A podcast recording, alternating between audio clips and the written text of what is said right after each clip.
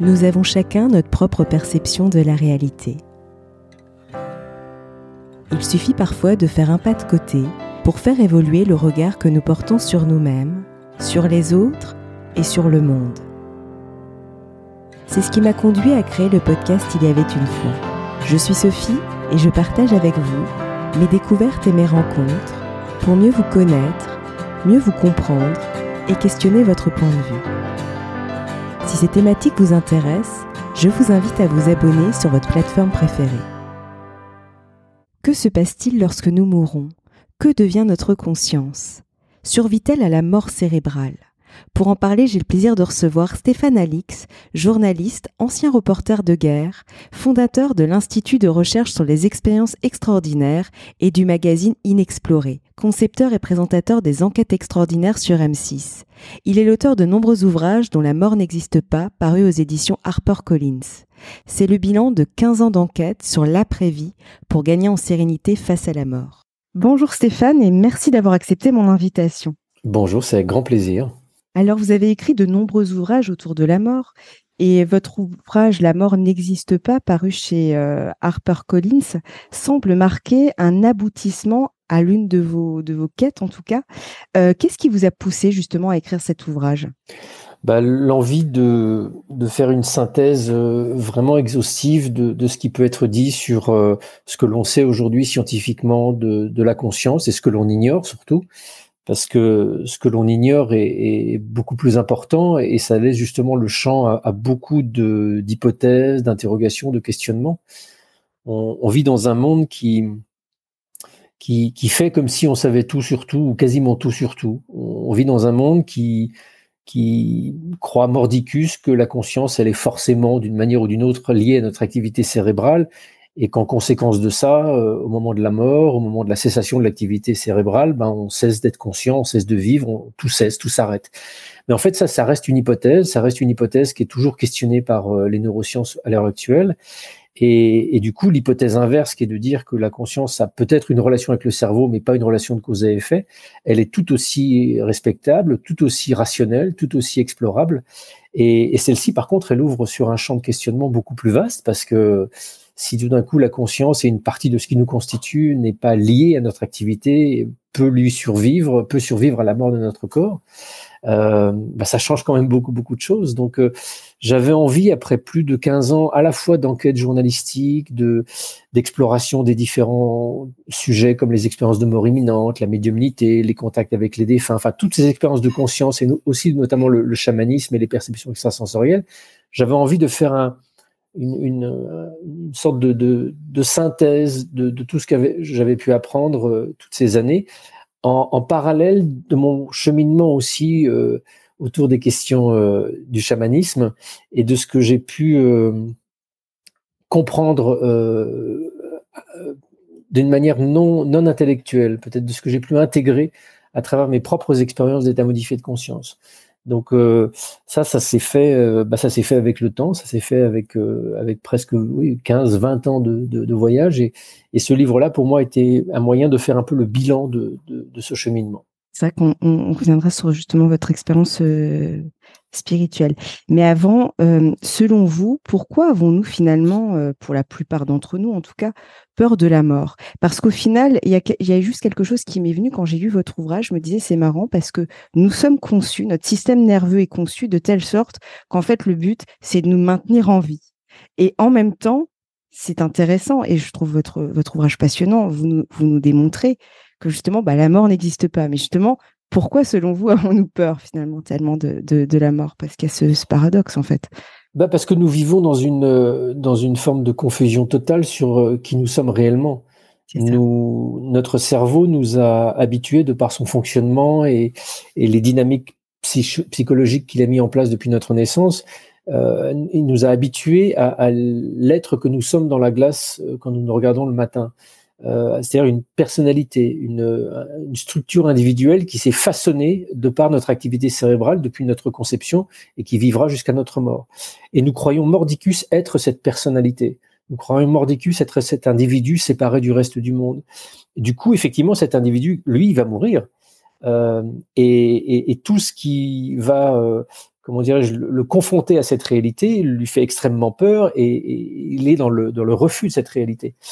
Euh, donc la, la, peur de la mort, c'est juste la peur de d'affronter cette illusion fondamentale qui est celle de, de, de penser que nous sommes euh, un individu euh, fini, alors que, que, notre conscience fondamentale, notre âme, notre dimension spirituelle, elle, elle est immortelle mais elle est totalement inaccessible durant notre existence. Et justement, votre ouvrage présente, comme vous le disiez, l'originalité d'allier un travail d'enquête scientifique et justement votre propre euh, exploration spirituelle, notamment à travers votre expérience chamanique.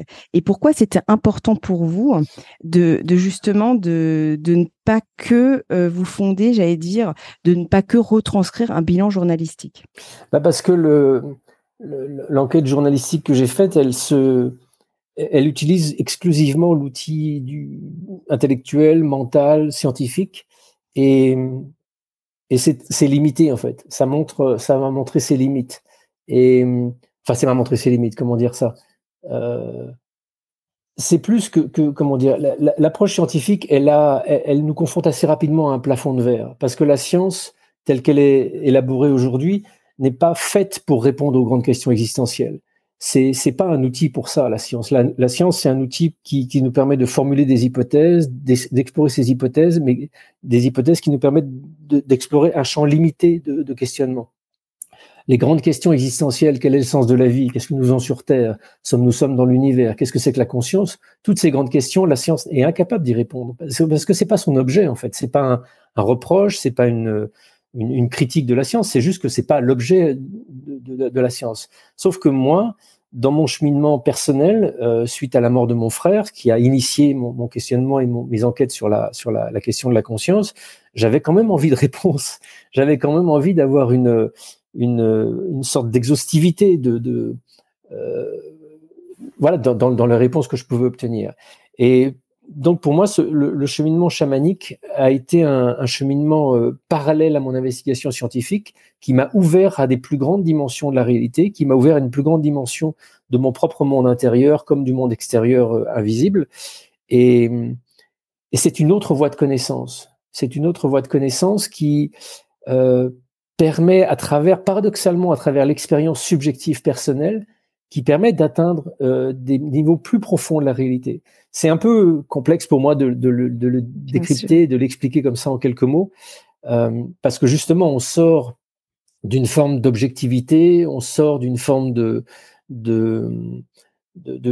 rationalité euh, d'approche, euh, mais ça ne veut pas dire pour autant qu'on échappe à, à comment dirais-je, à, ça ne veut pas dire pour autant qu'on passe dans l'imaginaire ou qu'on passe dans, dans le fantasme ou dans les croyances. Euh, on, on, est dans une société qui a élaboré un formidable outil d'appréhension du réel, qui est l'outil scientifique depuis quelques siècles, la réplicabilité. Ça nous permet d'avoir tous une sorte de, d'accord et de consensus commun sur euh, une dimension du réel dans lequel nous vivons.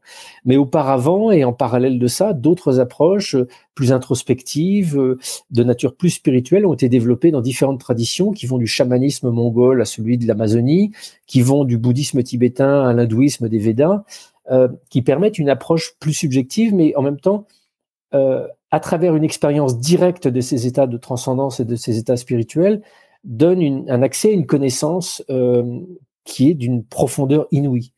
Et, cette connaissance, en fait, elle a été jetée comme on a jeté le bébé avec l'eau du bain, en considérant que, au prétexte que les approches euh, spirituelles et introspectives sont subjectives, elles étaient forcément euh, inadaptées, inappropriées à nous décrire la réalité. alors, bien sûr, elle, elle, laisse un champ important à la subjectivité de l'être humain et de celui qui fait ces expériences-là, mais ça ça ne veut pas dire pour autant qu'on ne peut pas accéder à des vérités fondamentales et profondes par ces outils. Ça demande du temps, ça demande beaucoup d'apprentissage.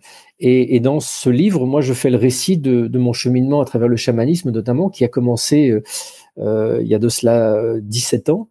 Euh, ça a été un très, très, très, très long cheminement qui m'a permis de découvrir un autre paysage, un autre espace, et d'apprendre à, commencer à en discerner les, les, les paramètres à commencer à comprendre justement que quand je devais faire appel à ma subjectivité, je pouvais être parasité par mes propres mondes intérieurs, mes propres démons inconscients, etc. Et que pour euh, opérer un discernement euh, euh, rationnel et constructif sur ces mondes subjectifs, bah, il faut de l'expérience et il faut une longue pratique. Et c'est ce, que ce dont je fais le récit dans, dans, ce livre notamment. Et justement, je me dis, ce qui vous a poussé aussi à, à vous intéresser euh, notamment, enfin, à, à expérimenter justement euh, cette expérience chamanique, je trouve plus le terme, mais je veux dire, en soi, c'est parce qu'en fait, vous étiez en quête de réponse, c'est ça. Donc, c'était aussi un moyen de compléter ce que vous ne pouviez pas, et on voit la limite du coup du rationnel, c'est qu'il y a des choses, on a beau investiguer, il y a un moment donné, on arrive sur euh, une sorte de, c'est cette image qui me vient, c'est pas forcément le beau mot, mais une sorte de cul-de-sac. Et je me dis finalement, c'est ce qui vous a poussé à aller au-delà en fait. Donc finalement, ça, rejoint ce parallèle que vous avez vécu vous, de vous désidentifier finalement de Stéphane Alix en fait, en quelque sorte. Ces expériences vous ont permis de d'aller au-delà de vos propres frontières en fait. Exactement, mais pour moi c'est pas un cul-de-sac parce qu'un cul-de-sac ça a une image un peu péjorative et, la science nous emmène pas dans des cul-de-sac. Mmh. En revanche, elle nous confronte à un plafond de verre, c'est-à-dire à une limitation de, de ce à quoi on peut répondre. Par exemple, une expérience de mort imminente, c'est une expérience psychospirituelle qui est vécue par énormément de personnes qui ont notamment un accident de voiture, un arrêt cardiaque euh, ou un coma, euh, qui, qui transportent ces personnes dans une expérience euh, de nature spirituelle, euh, d'une grande intensité de conscience, qui les confronte parfois à des, à des êtres spirituels, etc., etc. Le débat aujourd'hui dans le monde scientifique consiste à essayer de comprendre comment le cerveau fabrique ces expériences. Hmm qui pour moi est une question biaisée par essence parce qu'il y a certaines caractéristiques de ces expériences qui interdisent qu'elles aient pu être produites par le cerveau. Quand une personne vit cette expérience de mort imminente, sort de son corps par exemple, et se déplace dans l'environnement et est capable de décrire ce qui se passe à l'extérieur de l'hôpital où elle est où elle est en mmh. train d'être opérée ou ce qui se passe dans d'autres pièces et que ce qu'elle a décrit est précisément ce qui s'est passé, euh, même un cerveau qui fonctionne parfaitement est incapable de, de, de, percevoir des choses qui sont à distance de ces outils cognitifs que sont les yeux, les oreilles, etc. Donc, euh, pour moi, essayer de chercher absolument une source de la conscience et, et une source de ces expériences dans l'activité cérébrale, c'est déjà un biais méthodologique mmh. qui interdit d'avoir une réponse cohérente. Sauf que, voilà, la science, pour étudier les expériences de mort imminente, a besoin d'étudier le cerveau pour essayer de comprendre, si ce n'est la source, au moins la relation entre ces expériences et le cerveau. Mais c'est euh, une démarche ardue qui est contrainte par les limitations des outils d'observation de notre activité mmh. cérébrale, etc., etc., etc. À côté de ça, euh, effectivement, les chamans, euh, depuis des millénaires, expliquent aller dans le monde des esprits en induisant des états de conscience modifiés. Et quand j'ai entendu ça, moi j'ai voulu aller essayer d'explorer cette, piste-là et euh, pour essayer moi-même de vivre cette expérience de, cet endroit où vont les expérienceurs qui vivent une expérience de mort imminente. Et, c'est ce que j'ai fait, c'est ce que j'ai fait, qui n'est pas beaucoup plus clair ni facile euh, que de se plonger dans un ouvrage de neurosciences, mais qui, au bout d'années et d'années et d'années de pratique, m'a permis effectivement de, de vivre consciemment euh, et de pouvoir en ramener de l'information des expériences qui sont de la même nature que les expériences de mort imminente. Euh, donc, euh, c'est le moyen que j'ai trouvé voilà, pour, pour dépasser ce plafond de verre qui est, qui est celui que l'approche réductionniste et scientifique nous impose. Et, et, selon vous, pourquoi finalement un chemin spirituel n'exonère pas un travail sur soi bah Parce que précisément, dès lors qu'on se plonge dans, dans une exploration d'états subjectifs, euh, on va être confronté à, à, à, tout le matériel inconscient dont nous sommes porteurs. Notre mmh. inconscient est, une, est, une, est un espace colossal dans lequel nous avons rangé euh, ce qui nous fait peur, ce que l'on n'a pas envie d'affronter, ce mmh. que, euh, etc., etc., etc. Mais dès lors que l'on que l'on s'ouvre à notre subjectivité pour essayer de, de, rencontrer des dimensions invisibles du réel, euh, notre inconscient, il, est au cœur de notre subjectivité et il va euh, envahir notre subjectivité. Donc si on ne se connaît pas, si on ne sait pas ce qu'on a rangé dans son inconscient, si on ne connaît pas nos zones d'ombre et qu'on ne les a jamais rencontrées, on sera incapable de discerner dans les choses qui s'ouvrent en état modifié de conscience, ce qui provient de notre de nos dimensions inconscientes, de ce qui va provenir d'un monde extérieur. Donc, mm. euh, pour moi, la, la, la, la, connaissance de soi euh, est un préalable à tout cheminement et toute aventure spirituelle. Et ça, on le trouvait sur le, fronton du temple de Delphes il y a 2000 ans en Grèce. Mmh. Connais-toi toi-même. Mmh. Euh, connais-toi toi-même parce que c'est un préalable justement à, à, notre capacité à connaître le monde extérieur. Si on ne mmh. se connaît pas, on ne va pas comprendre le monde. C'est clair. Oui, totalement. Euh, et, justement, dans votre ouvrage, vous parlez de la conscience non locale. Pouvez-vous nous en dire un petit peu plus? Bah Ça, c'est vraiment ce qui ressort de, toutes ces expériences euh, euh, et de l'étude de toutes ces expériences de conscience qui sont inexplicables dans le modèle actuel qui postulerait que notre conscience est une émanation de l'activité de notre mmh.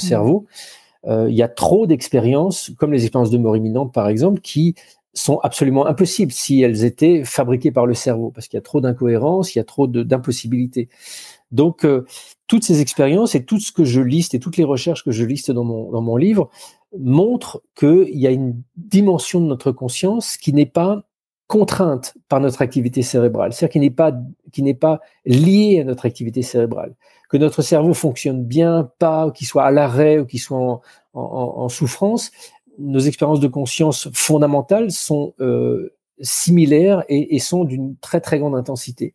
Donc ça veut dire qu'il y a une partie de notre conscience, une partie de la conscience qui est euh, euh, que je qualifie de fondamentale parce qu'elle est, peut-être de nature plus profonde que, la conscience dont nous faisons l'expérience là maintenant, par exemple en parlant.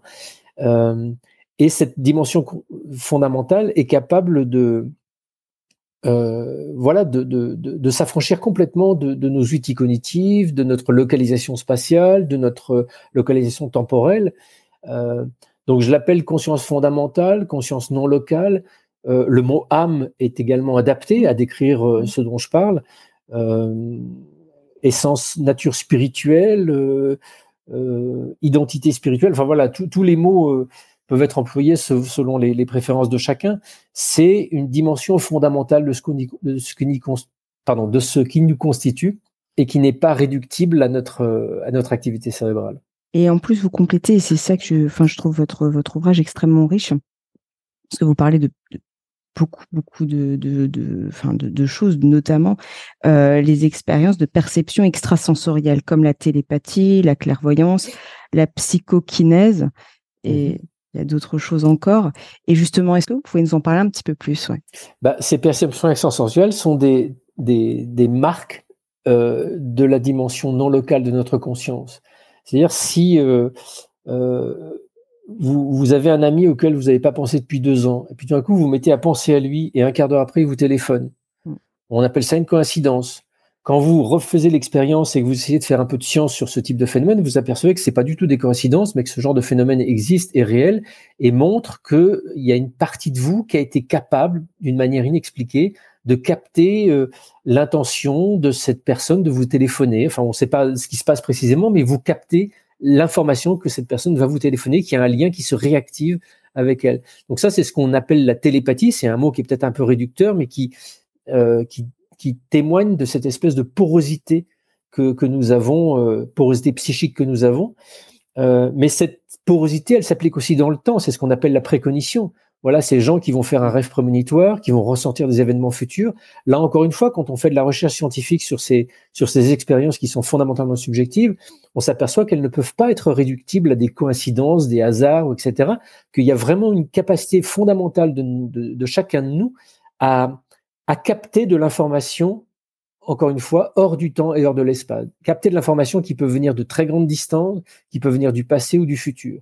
Donc, euh, ces phénomènes, télépathie, précognition, vision à distance, etc., sont des, phénomènes qui sont étudiés par la science depuis, euh, depuis des, décennies, qui ont fait la preuve indiscutable de leur objectivité et qui témoignent que euh, notre conscience voilà, est capable de, n'est pas bloqué dans notre corps. Voilà, mm. je le redis de façon la plus claire. Notre conscience n'est pas bloquée dans notre corps. Quand notre corps meurt, notre conscience ne meurt pas. Mm. C'est ça que ça veut dire en fait. Ouais, complètement. Et justement, euh, finalement, notre cerveau nous permet d'avoir nos repères d'espace et de temps, alors que finalement, notre intuition, parce que c'est ce dont vous venez de nous parler, permet d'aller au-delà de nos propres frontières. Et justement, selon vous, comment on peut naviguer finalement entre ces deux eaux? Parce que c'est pas simple. Finalement, on a le rationnel. En plus, on vit dans une société très très rationalisante, et Et en même temps, cette intuition, finalement, si on regarde, nous permet de, de capter un potentiel qu'on n'utilise pas finalement et, et, qui est bel et bien en, nous quoi. Donc du coup, comment comment faire coexister ça finalement et naviguer entre ces entre ces eaux? Si vous aviez euh, quelque chose à nous bah, partager. notre intuition, c'est effectivement le langage de notre âme, le langage de notre dimension spirituelle. C'est son moyen de nous envoyer de l'information, euh, de l'information sur euh, une relation avec un, autre être humain, de relations sur notre futur, des informations sur, euh, sur tous les éléments de notre vie. Parce que l'intuition, c'est la façon dont notre âme traduit et transmet des messages qui, viennent de cet espace de connaissance totale dans lequel elle, elle baigne. Le problème, c'est que toute notre vie, nous avons appris à raisonner, nous avons appris à utiliser notre cerveau pour euh, trouver des solutions à la vie quotidienne. Notre cerveau, c'est une formidable machine d'apprentissage qui, à partir de l'expérience qu'elle a acquise, euh, anticipe toutes les situations qui vont venir. Donc notre cerveau, en fait, il ne base son raisonnement et son fonctionnement que sur ce qu'il a déjà appris. Or, nous n'avons pas appris euh, dans notre société occidentale à écouter notre intuition, à écouter mm. justement ce qui échappe à notre raisonnement. Donc déjà, pour s'ouvrir à notre intuition, euh, bah, il ne faut pas s'imaginer que sous prétexte qu'on le décide, ça va marcher en cinq minutes ou un week-end de développement personnel. Mm. Euh, s'ouvrir à notre intuition, ça demande, ce que je disais tout à l'heure, de se connaître, de connaître comment notre inconscient nous parle. Parce que euh, le message de notre inconscient va être mélangé au message de notre intuition, et si on n'a pas la capacité de faire un discernement entre notre monde imaginaire, nos peurs, nos fantasmes, tout ce qu'on a euh, caché à, notre conscience, ben on, sera incapable de savoir quand on a une idée qui vient comme ça, quand on a une pensée, si c'est juste un, une peur inconsciente ou un fantasme inconscient, ou si c'est vraiment un langage de notre intuition. Donc déjà, apprendre à se connaître, apprendre à se confronter à notre inconscient, euh, se tester, se, se, pratiquer différents exercices pour s'ouvrir à notre intuition. Il y a quantité de bouquins et de méthodes qui existent. Euh, ça va permettre, euh, mois après mois, année après année, d'acquérir une plus grande confiance dans, dans ses ressentis intérieurs pour savoir discerner dans nos ressentis ce qui est du domaine de, de l'imaginaire ou de l'inconscient, de ce qui est du domaine d'autre chose et de l'intuition. Oui, effectivement, et puis ça passe, c'est un apprentissage, ça aussi. Mais il y a, si, si, je peux me permettre de faire une petite annonce, il y a, il y a un, une école qui s'appelle IRIS, I-R-I-S, Intuition, qui est une, une école qui fait des formations en vision à distance et qui est pour moi l'approche et la méthode la plus incroyablement efficace pour comprendre justement comment notre rationalité nous écrase et nous inhibe complètement notre nature intuitive et comment mettre en œuvre justement des outils pour redécouvrir son intuition. J'ai fait une formation chez eux, ils font des formations qui durent quelques jours ou qui peuvent s'étaler sur une plus grande durée et qui sont euh, formidablement éclairantes sur euh, la, voilà, la façon dont on peut se réouvrir à l'intuition. Au-delà de, de tous les fantasmes, New Age, etc., c'est vraiment une, méthode extrêmement constructive, construite, rationnelle euh, est profondément bouleversante. Et, euh, et j'aimerais revenir aussi sur un point que vous, vous, partagez justement dans votre ouvrage. Euh, bon, alors ça, c'est pas quelque chose que je vous invite à faire euh, comme ça euh, aux auditeurs. Vous avez, vous avez fait l'expérience du, du, enfin, vous parlez du LSD plutôt. Et à un moment donné, vous parlez euh, que ça vous a permis finalement, quand vous étiez dans ces états modifiés de conscience, euh, de ressentir finalement un amour sans commune mesure avec celui que nous éprouvons pour nos proches. Et justement, le fait de se reconnecter finalement à soi, à son âme, à cette conscience intérieure, finalement cette conscience fondamentale dont vous parlez, euh, finalement, est-ce que c'est finalement, est-ce que c'est pas ça la clé pour vivre plus en paix aussi et en harmonie avec le monde extérieur? Bien sûr, bien sûr. Euh, bon, vous, vous évoquez le, les psychédéliques et le, qui, qui au-delà de ça, euh, sont liés aussi à mon travail chamanique bien sur une quinzaine d'années. Je, je, ne recommande évidemment pas euh, l'emploi de ces, ces, outils et ça n'est absolument pas pour moi un préalable à une reconnexion avec soi-même. C'est l'outil que j'ai choisi à un moment de façon un peu radicale pour pour explorer différentes dimensions de la conscience. Je les ai choisis parce que ça s'est présenté sur ma route et aussi parce que les neurosciences et notamment les études en neurosciences aujourd'hui sur euh, l'action réelle de ces substances sur le cerveau euh, euh, tentent à prouver que, que cela permet précisément de vivre euh, ce qui ressemble à des expériences d'extase mystique ou d'expériences de, de mort imminente. Donc j'ai voulu faire cette exploration-là. Mais ce que je retire de, ces années de pratique, c'est que euh, la méditation, par exemple, euh, permet euh, de manière euh, plus pérenne et plus solide euh, l'accès à cette dimension fondamentale de notre être, l'accès à cette dimension fondamentale de l'amour que nous portons et de l'amour qui constitue la, le fondement de la réalité qui nous, qui nous baigne et dans lequel nous vivons. Et alors, ça demande un peu plus d'efforts euh, au début pour initier cette relation, mais c'est, à mon avis, fondamentalement beaucoup plus pérenne. Euh, parce qu'effectivement, je pense que contre toute, toute apparence et toute logique euh, apparente, oui, l'harmonie la, est, est, quelque chose qui est le, le, fondement de la réalité dans laquelle nous vivons. Et que c'est notre confusion, notre confusion mentale qui génère de la colère, des peurs et qui envahit ce monde euh, de tous ces dérèglements et de toute cette folie que, l'on constate autour de nous. Mais euh, au-delà de la confusion mentale que nous projetons sur l'extérieur, euh, au fondement de la réalité, pour moi, il y a cette dimension euh, d'équilibre, d'harmonie, que j'appelle amour, mais qui, qui, qui, ne ressemble pas à un amour d'attachement, de, de, désir, qui, qui, est quelque chose de beaucoup plus fondamental que ça. Et c'est ce que décrivent euh, les expérienceurs de mort imminente, c'est ce que décrivent différentes traditions spirituelles, la, la totalité des traditions spirituelles d'ailleurs, c'est ce que j'ai expérimenté moi-même en état modifié de conscience, euh, mais que j'arrive aussi à expérimenter parfois maintenant dans des états de méditation, simplement en m'asseyant sur mon coussin et en, et en, en entrant dans cette expérience intérieure. Parce que c'est là, notre âme, elle euh, elle va pas se révéler au moment de notre mort. Elle est là, maintenant, dans le moment présent. Cette dimension d'amour, ce guide intérieur, il est là, il est là aujourd'hui. Il est totalement inhibé par l'activité de notre cerveau, par euh, notre incapacité à faire le calme intérieur, euh, ne serait-ce que quelques secondes d'affilée, parce qu'on ne s'entraîne pas, parce qu'on ne médite pas, parce qu'on ne fait rien dans, nos journées qui filent les unes après les autres pour euh, se poser simplement. Et on s'étonne que, ce monde soit fou, on s'étonne de ne pas avoir d'intuition, on s'étonne d'être perdu, d'être confus, mais à quel moment de notre journée on s'offre la possibilité de retrouver un peu de calme et un peu de... voilà, cette, cette âme, cette, cette, dimension spirituelle que nous portons. moi, je, je, je ce, ce, livre, La mort n'existe pas, est aussi un livre qui parle de la vie et qui parle de, de, de cette évidence que nous portons un, une dimension spirituelle qui, qui, qui est éternelle, qui survivra à, à, notre mort, mais qui existe déjà aujourd'hui et auquel on peut se reconnecter dès maintenant, dès maintenant, dès cet instant-là, maintenant, l'instant présent. Il est là. Euh, pourquoi on le fait pas? Mmh, Très juste. Et euh, avant de terminer, peut-on dire que votre ouvrage ouvre finalement une nouvelle étape dans votre vie, puisque c'est effectivement un bilan. Enfin, quand je l'ai lu, je me suis connaissant euh, vos, ouvrages précédents, je me suis dit, tiens, j'ai l'impression que c'est un peu comme un point final et l'ouverture aussi peut-être à quelque chose d'autre. Oui, c'est une évidence. C'est une évidence. C'est vraiment un livre synthèse qui qui fait le point sur le cheminement qui a été le mien pendant plus de 15 ans, euh, à la fois d'enquête journalistique et d'expérience personnelle. Et, et j'en arrive aujourd'hui dans ma vie privée euh, et dans ma vie euh, professionnelle exactement à ce point, c'est-à-dire qu'aujourd'hui, je, je, je, veux trouver cette âme et je veux vivre au quotidien en relation avec cette âme que je porte, cette dimension spirituelle que je porte.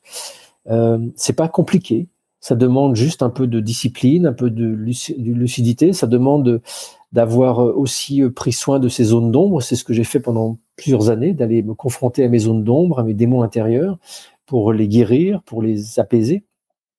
Et aujourd'hui que ce chemin a été fait, je ressens le bénéfice d'une connexion presque quotidienne à cette dimension spirituelle euh, qui m'aide à vivre, qui m'aide à vivre très concrètement dans ce monde matériel, qui ne me déréalise pas, qui ne me pousse pas à vouloir m'extraire de ce monde pour y vivre, mais au contraire, qui me pousse à vouloir m'y plonger encore plus quotidiennement pour, euh, euh, euh, faire ce que nous sommes, nous, êtres humains, c'est-à-dire une sorte de passerelle entre une dimension spirituelle et une dimension matérielle.